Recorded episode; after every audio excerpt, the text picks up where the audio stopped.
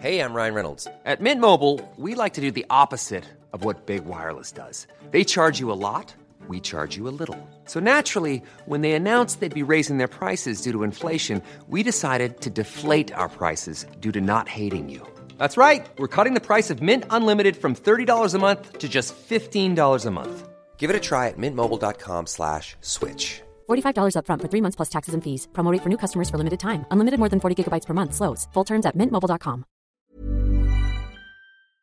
Bonjour à tous chers abonnés spectateurs, aujourd'hui c'est le grand retour des anticipations, avec un scénario anxiogène à souhait sur le futur de l'immonde chose qui nous pourrit la vie depuis maintenant trop longtemps, le Enfin, vous savez quoi? On entend déjà tellement partout le nom de cette horreur que je vais essayer dans cette vidéo de prononcer son nom le moins possible.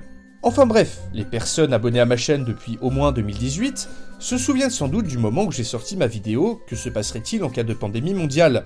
Un scénario en deux parties, où je me demandais les conséquences que pourrait avoir sur l'humanité l'apparition d'un virus préhistorique en 2030, tout droit sorti du permafrost sibérien.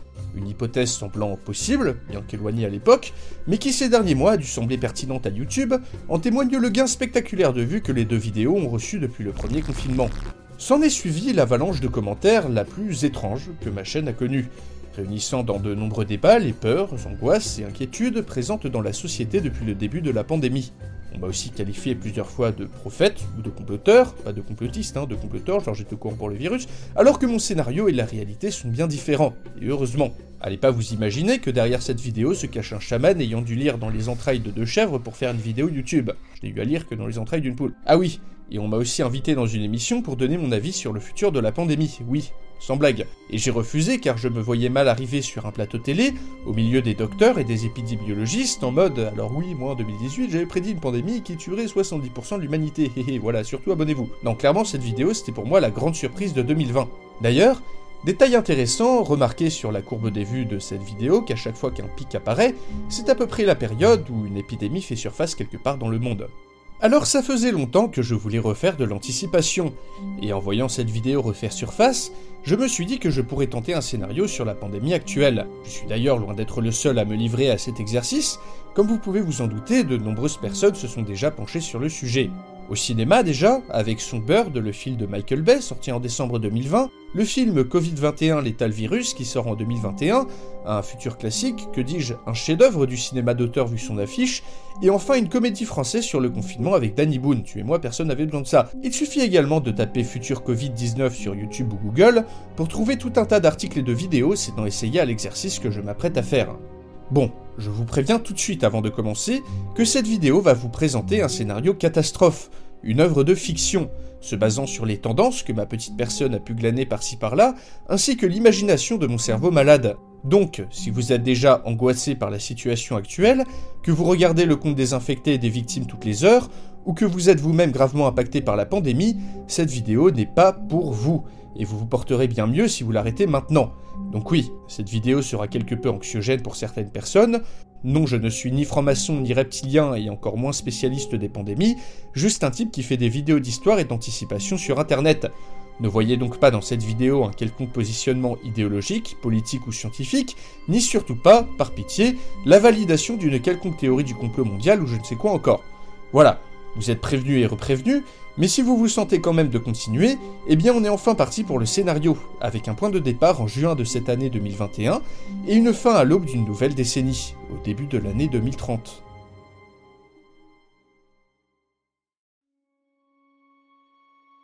Dans une petite boîte, au fin fond d'une animalerie de la ville allemande de Hambourg, vivait un furet nommé Gunther. Comme tous les furets de son âge, Gunther était un animal social et adorait jouer avec ses camarades. Hélas, il fut un temps pas si lointain où Gunther le Furet en avait plein, des camarades avec qui jouer, car avant d'être enfermé dans cette sombre prison, au fin fond de cette animalerie sordide, Gunther résidait dans un immense élevage, une période bénie où le petit animal passait sa journée à se battre, à jouer, à manger et à dormir, jusqu'à ce qu'un jour, on le tire de ce paradis pour le jeter au fond de cette boîte, où, faible et avachi, il passait son temps à regarder d'un œil torve l'étiquette de prix placardée sur la paroi.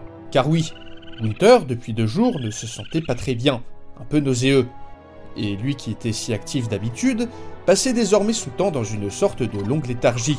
Mais finalement, un espèce de gros mammifère vint le réveiller en tapant doucement sur la paroi de sa prison.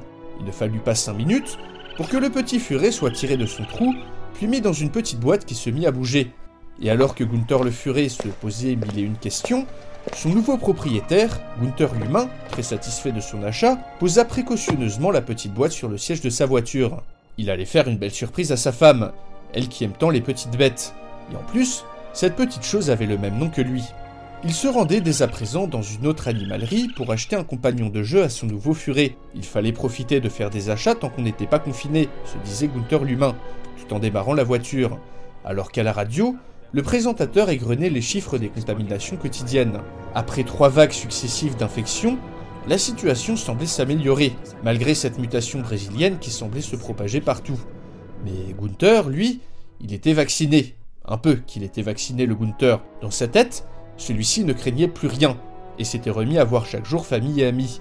Il finit par se garer sur le parking d'une autre animalerie. Gunther laissa la radio allumée avant de fermer la voiture. Alors que son nouveau propriétaire s'en allait, le petit furet, décidément très malade, put écouter, sans comprendre bien sûr car c'était un animal, un flash info très spécial. Le virus avait, semblait-il, encore muté. Et coïncidence étonnante, tout près d'ici, à Hambourg, dans un élevage de furets destiné à la domesticité. Si Gunther le furet avait pu comprendre ce que disait la radio, il aurait été ravi d'avoir des nouvelles de ses anciens camarades, car cette mutation provenait de l'élevage où il était encore il y a quelques jours. Cette nouvelle variante présentait une structure très différente, et selon les scientifiques, était probablement résistante à n'importe quel vaccin déjà développé. Une version du virus également plus contagieuse encore, et selon les premiers résultats, donnant lieu, après infection, à une plus grande quantité de formes graves. Une catastrophe, selon une source de l'OMS, qui redoutait plus que tout cette éventualité. Et alors que Gunther l'humain revint avec son nouveau compagnon, Gunther le furet vomit abondamment à l'intérieur de sa petite boîte, répandant dans l'atmosphère confinée du véhicule la nouvelle mutation résistante au vaccin. Deux mois plus tard, au sein du gouvernement allemand, la panique prévalait. La chancelière Angela Merkel, à un mois du départ, réalisait avec horreur que la mutation allemande s'était déjà répandue dans plusieurs clusters à travers le pays, malgré les mesures immédiates de quarantaine ayant été prises lors de sa découverte. L'abattage industriel de centaines de milliers de furets d'élevage n'avait pas suffi à contenir cette nouvelle épidémie, alors que l'Allemagne avait, à l'instar d'une grande partie de l'Europe, fait vacciner plus de 40% de sa population, et ainsi grandement réduit la circulation du virus.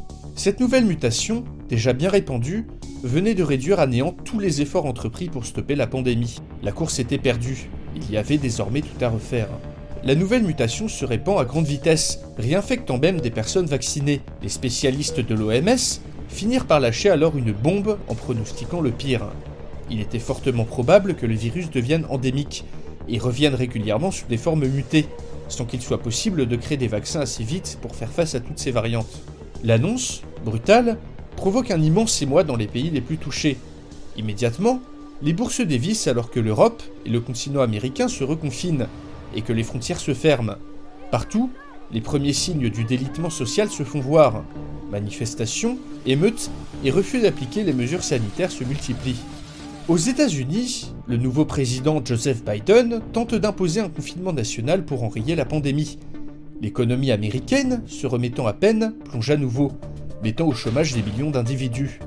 Au Brésil, la mutation allemande menace de mettre le pays à genoux alors que la mutation locale circule déjà très activement. Le pays, déjà quasiment en faillite, est au bord de l'explosion. Les grandes entreprises pharmaceutiques sont désormais de retour dans la course pour développer un vaccin efficace contre toutes les mutations. Fin 2021, après presque deux ans de pandémie, l'économie des pays les plus touchés commence à montrer de sérieux signes d'essoufflement. Des millions de commerçants, d'entreprises ou de restaurateurs ont désormais fait faillite. Le moral est au plus bas, alors que le télétravail se généralise et que les contacts sociaux se raréfient. Suicides et dépressions se multiplient, tandis que les hôpitaux sont débordés. En France, des camps médicaux sont déployés par les militaires pour faire face à la foule de patients de plus en plus jeunes alors que le nombre de décès dépasse les 150 000 dans le pays. Dans le monde, 6 millions de personnes sont décédées, alors que la pandémie ne semble pas pouvoir s'arrêter.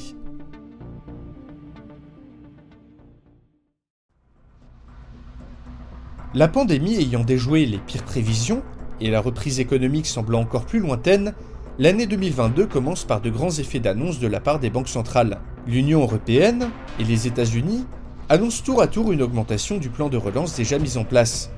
Plusieurs centaines de milliards supplémentaires sont prévus d'être versés au cours des années à venir et utilisés pour racheter de la dette ou relancer la croissance, ce qui rassure les marchés qui remontent à toute vitesse. Mais derrière ces grandes déclarations se cache une réalité tout autre. Des pans entiers de l'économie sont en faillite. Les boîtes de nuit, les cinémas, les théâtres ou les agences touristiques ferment les unes après les autres. Le virus, lui, est hors de contrôle, malgré les confinements successifs. De nombreuses personnes l'attrapent une, puis deux, voire même trois fois avant de succomber. À chaque mutation du virus, l'immunité procurée par une infection semble diminuer. En février 2022, un homme attire l'attention des médias. Un réfugié nord-coréen, un docteur, s'étant enfui de son pays, traversant la Russie pour finalement demander l'asile en Europe. Celui-ci, dans plusieurs interviews largement relayées, affirme que la Corée du Nord cache au monde un nombre gigantesque de victimes dues à la pandémie. L'homme affirme également que la situation en Chine n'est pas plus brillante, et que la censure du gouvernement communiste a pu cacher des dizaines de milliers de morts en les faisant passer pour des pneumonies ou des attaques cardiaques. Accusations qui sont immédiatement réfutées par la Chine, alors que le réfugié subit plusieurs tentatives d'assassinat. D'ailleurs, devant la débandade de l'Europe et des États-Unis, le centre de gravité économique et géopolitique du monde se déplace doucement vers l'Empire du Milieu. L'accord de libre-échange asiatique booste les exportations, tandis que le projet des nouvelles routes de la soie étend sa toile dans toute l'Eurasie. Constatant les conséquences catastrophiques du confinement sur l'économie, la plupart des pays, ne pouvant plus se le permettre sans s'écrouler totalement, optent désormais pour des mesures intermédiaires. Couvre-feu, confinement localisé, passeport viral ou encore mise en quarantaine. En France, alors que la population s'est habituée à vivre en couvre-feu permanent, l'état d'urgence sanitaire est renforcé et les violations des différentes mesures réprimées de plus en plus durement, même si à l'approche des présidentielles, tout est fait pour ne pas plus s'aliéner l'opinion. En juin 2022, Emmanuel Macron est réélu, battant Marine Le Pen au second tour, mais avec seulement 54% des voix. L'abstention, elle, bat tous les records et s'établit à presque 40%, une grande partie des électeurs ne souhaitant voter pour aucun des candidats. Des manifestations monstres ont lieu le jour suivant, alors que le gouvernement profite de l'état de grâce pour renforcer toujours plus les prérogatives de l'État en matière sanitaire. Les sociétés des pays les plus touchés arrivent en effet à un certain point d'exaspération. Mi-2022, au Brésil, après des semaines de violence, le président Bolsonaro, accusé de n'avoir rien fait contre l'épidémie et d'avoir mis le pays en faillite, est renversé. Le géant sud-américain devient ainsi le premier pays à renverser son gouvernement à cause de la pandémie. Incapable de faire face à une crise sanitaire ayant déjà coûté la vie à 2 millions de Brésiliens, le pays s'enfonce dans une profonde crise politique. L'OMS appelle à s'attendre à vivre avec le virus pendant les prochaines années et recommande de continuer les vaccinations. Mais devant le nombre de malades, infectés, réinfectés, et même parfois ré-réinfectés, les efforts entrepris dans ce sens semblent dérisoires. Partout, dans les hôpitaux, les malades sont désormais triés et classés par chance de s'en sortir. Le personnel hospitalier, déjà à bout, voit ses effectifs diminuer par les contaminations et les abandons de postes. Les cimetières débordent, et l'incinération est désormais privilégiée pour l'inhumation des morts. En Inde et au Brésil, devant le manque de moyens, d'immenses fosses communes sont creusées. Fin 2022, la pandémie continue de faire des ravages. Le compte des victimes s'établit dans le monde à 15 millions de personnes. Toutes les frontières sont fermées, les avions cloués au sol, et chaque pays tente d'identifier et de contenir les multiples mutations présentes sur son territoire. Partout, des millions d'animaux d'élevage sont tués, dans un effort désespéré de contenir la pandémie. À l'aube de l'année 2023, un contraste saisissant se fait remarquer quant à la gestion de la crise entre l'Occident et l'Orient. Tandis que l'Europe et le continent américain plongent dans une crise durable, l'Asie de l'Est se paie le luxe d'afficher une petite croissance économique et fournit désormais le monde en produits de première nécessité. Le déficit commercial envers la Chine s'agrandit partout, alors que le gouvernement de Xi Jinping n'hésite pas à utiliser tous les moyens pour contenir le virus chez lui. Traçage, quarantaine forcée, emprisonnement ou même humiliation publique pour les contrevenants. La Chine n'hésite pas à faire abattre des millions de chiens et de chats à travers tout le pays, lors de l'apparition de la mutation péruvienne, pouvant se transmettre via les animaux de compagnie. Dans le reste du monde, la contestation contre les mesures sanitaires augmente. Anti-masques, anti-vaccins et contradicteurs des mesures du gouvernement se font de plus en plus nombreux. Une rage, alimentée par une pauvreté et un chômage croissant, se fait de plus en plus forte. Les contestations, Mais surtout le chômage de masse pousse de nombreux gouvernements occidentaux à mettre en place un projet de revenu universel, une allocation financière disponible à tous les citoyens sans condition, seule solution pour que la masse de ces nouveaux pauvres se tienne tranquille. Devant la cristallisation des tensions et des inégalités, ainsi que la difficulté croissante de faire appliquer les mesures sanitaires, un nombre croissant d'élites européennes et américaines regardent d'un air envieux le modèle de gestion chinois, alors que le dollar et l'euro perdent petit à petit en attractivité, et que les investisseurs se tournent chaque jour plus nombreux vers le yuan. En France, les faillites de grands groupes se multiplient. Air France, Accor Hôtel ou encore Gaumont Pâté, nombreux sont les secteurs qui pâtissent de la pandémie. Dans les grandes villes, les rues de la soif ne sont plus désormais que des passages composés de locaux vacants. Alors que l'économie s'écroule, les crises, en conséquence, se multiplient. En Israël, le refus de vacciner les Palestiniens fait éclater des tensions présentes depuis plusieurs années. Une troisième intifada se déclenche alors que l'Iran, bien en peine dans sa gestion de crise, cherche à divertir l'attention de sa population en multipliant les déclarations agressives. Le traditionnel gendarme de la région, les États-Unis, sont eux occupés avec leurs propres problèmes. Malgré la réforme du système de santé, mise en place par le nouveau président, le système hospitalier américain ne peut pas prendre en charge les malades, qui préfèrent de toute manière rester chez eux plutôt que de payer les frais d'hospitalisation. Les cours du pétrole s'écroulant, les pays dépendants à l'or noir connaissent une crise sans précédent. L'Algérie, déjà au bord du gouffre financier depuis deux ans, doit se déclarer en faillite, ce qui provoque un immense afflux de migrants sur les côtes européennes. L'Arabie saoudite, coincée par un prix du pétrole beaucoup trop bas, doit retirer son armée du Yémen, après une intervention s'étant soldée par un fiasco humanitaire et financier. Dans un monde de plus en plus incertain et imprévisible, fin 2023, le bilan mondial de la pandémie explose à 50 millions de morts. Deux ans plus tard, conformément aux prévisions de l'OMS, le virus est devenu endémique. Pour la cinquième année de suite, le monde vit sous une chape de plomb permanente. Les mutations s'enchaînent et la pandémie commence désormais à prendre la vie de jeunes gens jusqu'ici immunisés même si la majorité des victimes a plus de 50 ans.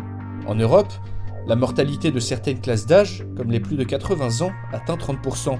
La solitude et les couvre-feux permanents anéantissent le moral de la population, tandis que la pauvreté et le chômage ne font qu'exploser. Les entreprises essentielles sont pour la plupart nationalisées. L'humanité est désormais en état de guerre.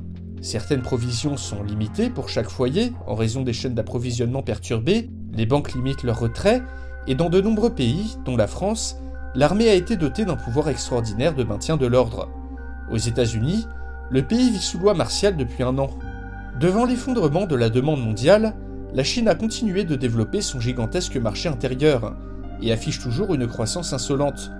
Défiant toutes les prévisions, la République populaire est officiellement devenue la première puissance économique mondiale en termes de PIB, dépassant les États-Unis trois ans plus tôt que prévu. Son modèle de gestion de crise, très autoritaire, est désormais envié et imité par de nombreux gouvernements occidentaux.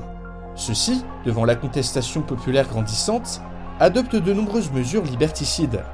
Tests PCR forcés, isolement dans des centres mi-prison mi-quarantaine, contrôle à domicile ou encore traçage GPS obligatoire. Dans les pays les plus riches, l'ordre social a été maintenu au prix de très nombreuses libertés. Les manifestations sont réprimées de plus en plus brutalement, alors que des millions de personnes vivent désormais du revenu universel, financé par une dette toujours plus grande. L'Union européenne va vers une intégration toujours croissante pour faire face à la crise. Devant l'urgence sanitaire, le ministère de la Santé de chaque pays est désormais sous contrôle européen, afin de prendre des mesures plus uniformes à l'échelle de l'Union. Une ébauche de gouvernement central prend même forme au cours de l'année 2025, qui tente de lutter contre l'influence grandissante des GAFA. Car oui, les GAFA, Google, Amazon, Facebook et Apple, sortent grands gagnants de l'histoire et n'ont jamais autant été cotés en bourse. Les réseaux sociaux, comme Facebook et Twitter, n'hésitent plus à censurer à tour de bras les discours considérés comme inappropriés. Dans ce futur, les voix non conformes à l'idéologie des réseaux sociaux, à l'extrême gauche, à l'extrême droite ou autres, se font rares sur Internet, car les mastodontes du web se posent maintenant en arbitre de la vie démocratique. Amazon, de son côté, est devenue la première entreprise mondiale en termes de cotation en bourse, Jeff Bezos voit sa fortune dépasser 1000 milliards de dollars, devenant ainsi le premier trillionnaire de l'histoire. Finalement, dans la douleur, les pays riches s'en sortent plus ou moins, mais c'est une autre histoire pour le reste du monde. L'effondrement continu du cours du pétrole, ainsi que du tourisme et du commerce mondial, ont fini par mettre à genoux de nombreux pays. Algérie, Éthiopie, RDC, Brésil, Colombie ou encore Indonésie font face à des crises répétées depuis plusieurs années, provoquant le plus grand mouvement de migration nord-sud ayant jamais eu lieu jusqu'à maintenant. La famine et les mauvaises récoltes poussent des millions d'Africains à tenter de se rendre en Europe. Devant cet afflux massif, le continent, déjà en proie à des mouvements populistes de plus en plus nombreux, se barricade. Les États-Unis finissent par construire leurs murs à la frontière mexicaine, faible barrage destiné à endiguer les dizaines de milliers de Sud-Américains qui chaque jour tentent de la traverser. En Asie, la Chine, faisant face à une vague de réfugiés en provenance des Philippines et de l'Indonésie, fait construire des camps d'internement au large de ses côtes. Partout, les conflits se rallument à la faveur de l'effondrement économique. Les pays du Golfe sont au bord de l'implosion et doivent composer avec l'Iran voisin, prêt lui aussi à plonger à tout moment dans la guerre civile. Le chaos, la guerre et la misère règnent sur Terre.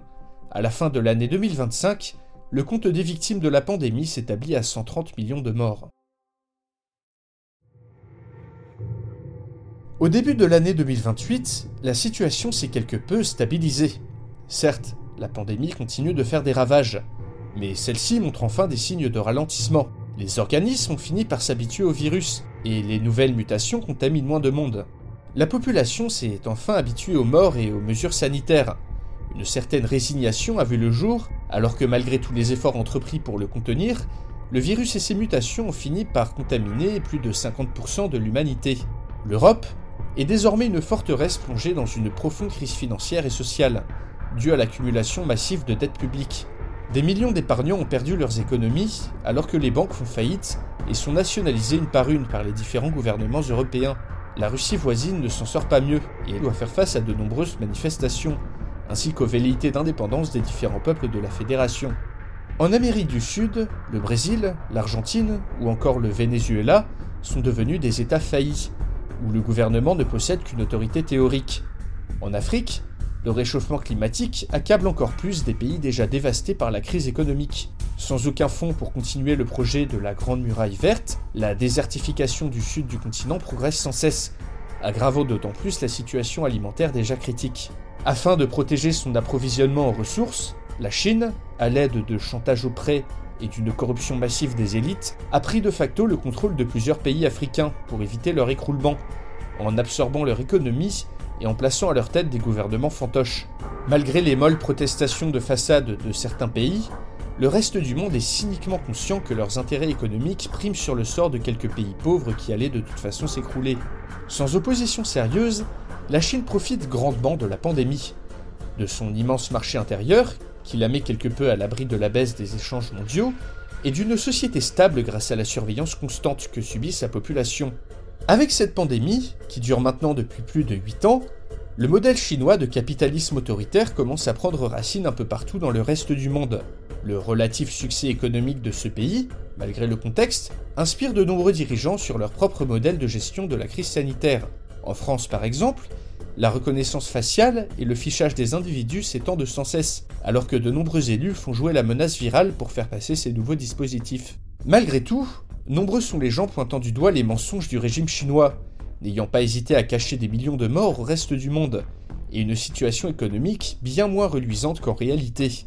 Dans ce monde à bout de souffle, le capitalisme en général fatigue. Un des seuls aspects positifs réside dans le fait que ces 8 années de crise ont fini par faire atteindre les objectifs de l'accord de Paris aux principaux signataires. En effet, les émissions de CO2 ont drastiquement baissé, en même temps que la consommation d'énergie fossile.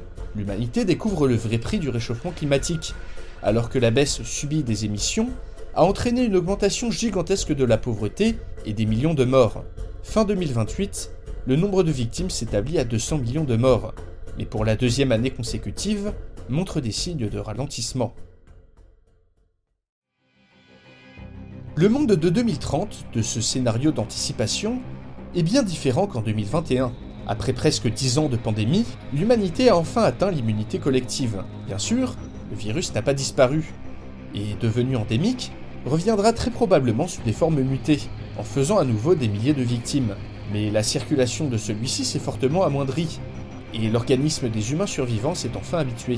En 10 ans, 233 millions de personnes ont disparu suite à la maladie, soit environ 3% de la population mondiale, et ceci sans compter les centaines de millions d'individus présentant des séquelles. Le monde pense ses plaies, et le système capitaliste n'a pu tenir qu'au prix de nombreux sacrifices et de millions de morts. Dans le futur de ce scénario, alors qu'en termes de pourcentage cette pandémie a fait moins de dégâts que la grippe espagnole, l'ordre mondial a définitivement changé. Suite à la monstrueuse crise financière, les banques et établissements de crédit ont été pour la plupart nationalisés. L'Europe est désormais loin du modèle démocratique qu'elle incarnait auparavant, et a été le continent le plus touché par le virus, du fait de sa démographie déclinante. Dans des pays comme la Hongrie ou le Portugal, disposant déjà d'une population vieillissante, des villages entiers sont vidés de leurs habitants par la pandémie. Au sein de l'Union, les responsables politiques des différents pays cèdent petit à petit leurs prérogatives au nouveau gouvernement européen, créé en réponse à la pandémie. Tandis qu'à l'autre bout de l'Atlantique, le continent américain est en ruine. Au Brésil, où la pandémie a fait des ravages, un semblant de gouvernement se maintient sur la côte, tandis que le reste du pays est livré à lui-même. En Afrique, que la pandémie a bien moins touché du fait de sa nombreuse jeunesse, ce sont surtout les effets économiques et climatiques qui maintiennent le continent sous l'eau et qui poussent la population à massivement migrer vers le nord. L'Inde a également payé un lourd tribut, alors que l'Asie de l'Est, qui s'en est mieux sortie que le reste du monde, pâtit tout de même grandement des crises économiques répétées. Quant à la reprise économique d'après-crise, elle est rendue d'autant plus difficile que les ressources de tout type se raréfient et deviennent de plus en plus chères à extraire. Chacun le sait, l'ère de la mondialisation heureuse est terminée. Pendant dix ans, alors que les échanges internationaux ont diminué, les États ont nationalisé à tour de bras et rapatrié une partie de leur production chez eux. Des mesures autoritaires inimaginables il y a 50 ans ont refait leur apparition dans les démocraties de toute la planète, tandis que la crise économique a fait disparaître des pans entiers de l'économie, et fait apparaître un chômage massif et structurel. En France, en 2030, c'est 35% de la population qui se retrouve sans emploi. Les Français en général se sont mis au tout numérique, travaillent, commandent à manger, étudient, se draguent et font leurs courses à distance. L'emprise du virtuel sur la vie des gens est ici complète. Le secteur culturel se résume aux services de streaming et aux jeux vidéo, tandis que salles de spectacle et petits commerces ont depuis longtemps fermé leurs portes. Le futur, personne ne sait de quoi il sera fait, et tout le monde redoute l'arrivée d'une nouvelle pandémie, qui, elle, finirait de plonger le monde dans le chaos. À cet effet, de nombreuses mesures ont été prises. Interdiction des élevages en batterie pour limiter les mutations, production locale de matériel sanitaire et protocole de réponse renforcés. Mais cela suffira-t-il? Au prix de centaines de millions de morts, des libertés individuelles et de l'économie mondiale, l'humanité a pu survivre à la pandémie de coronavirus, mais a vu le déclin du système capitaliste accéléré de plusieurs décennies, tout en plongeant dans la misère une grande partie de l'humanité. Dans ce monde, le scénario catastrophe est bien arrivé, alors que dans toutes les têtes résonnent les échos lancinants d'une fin de civilisation.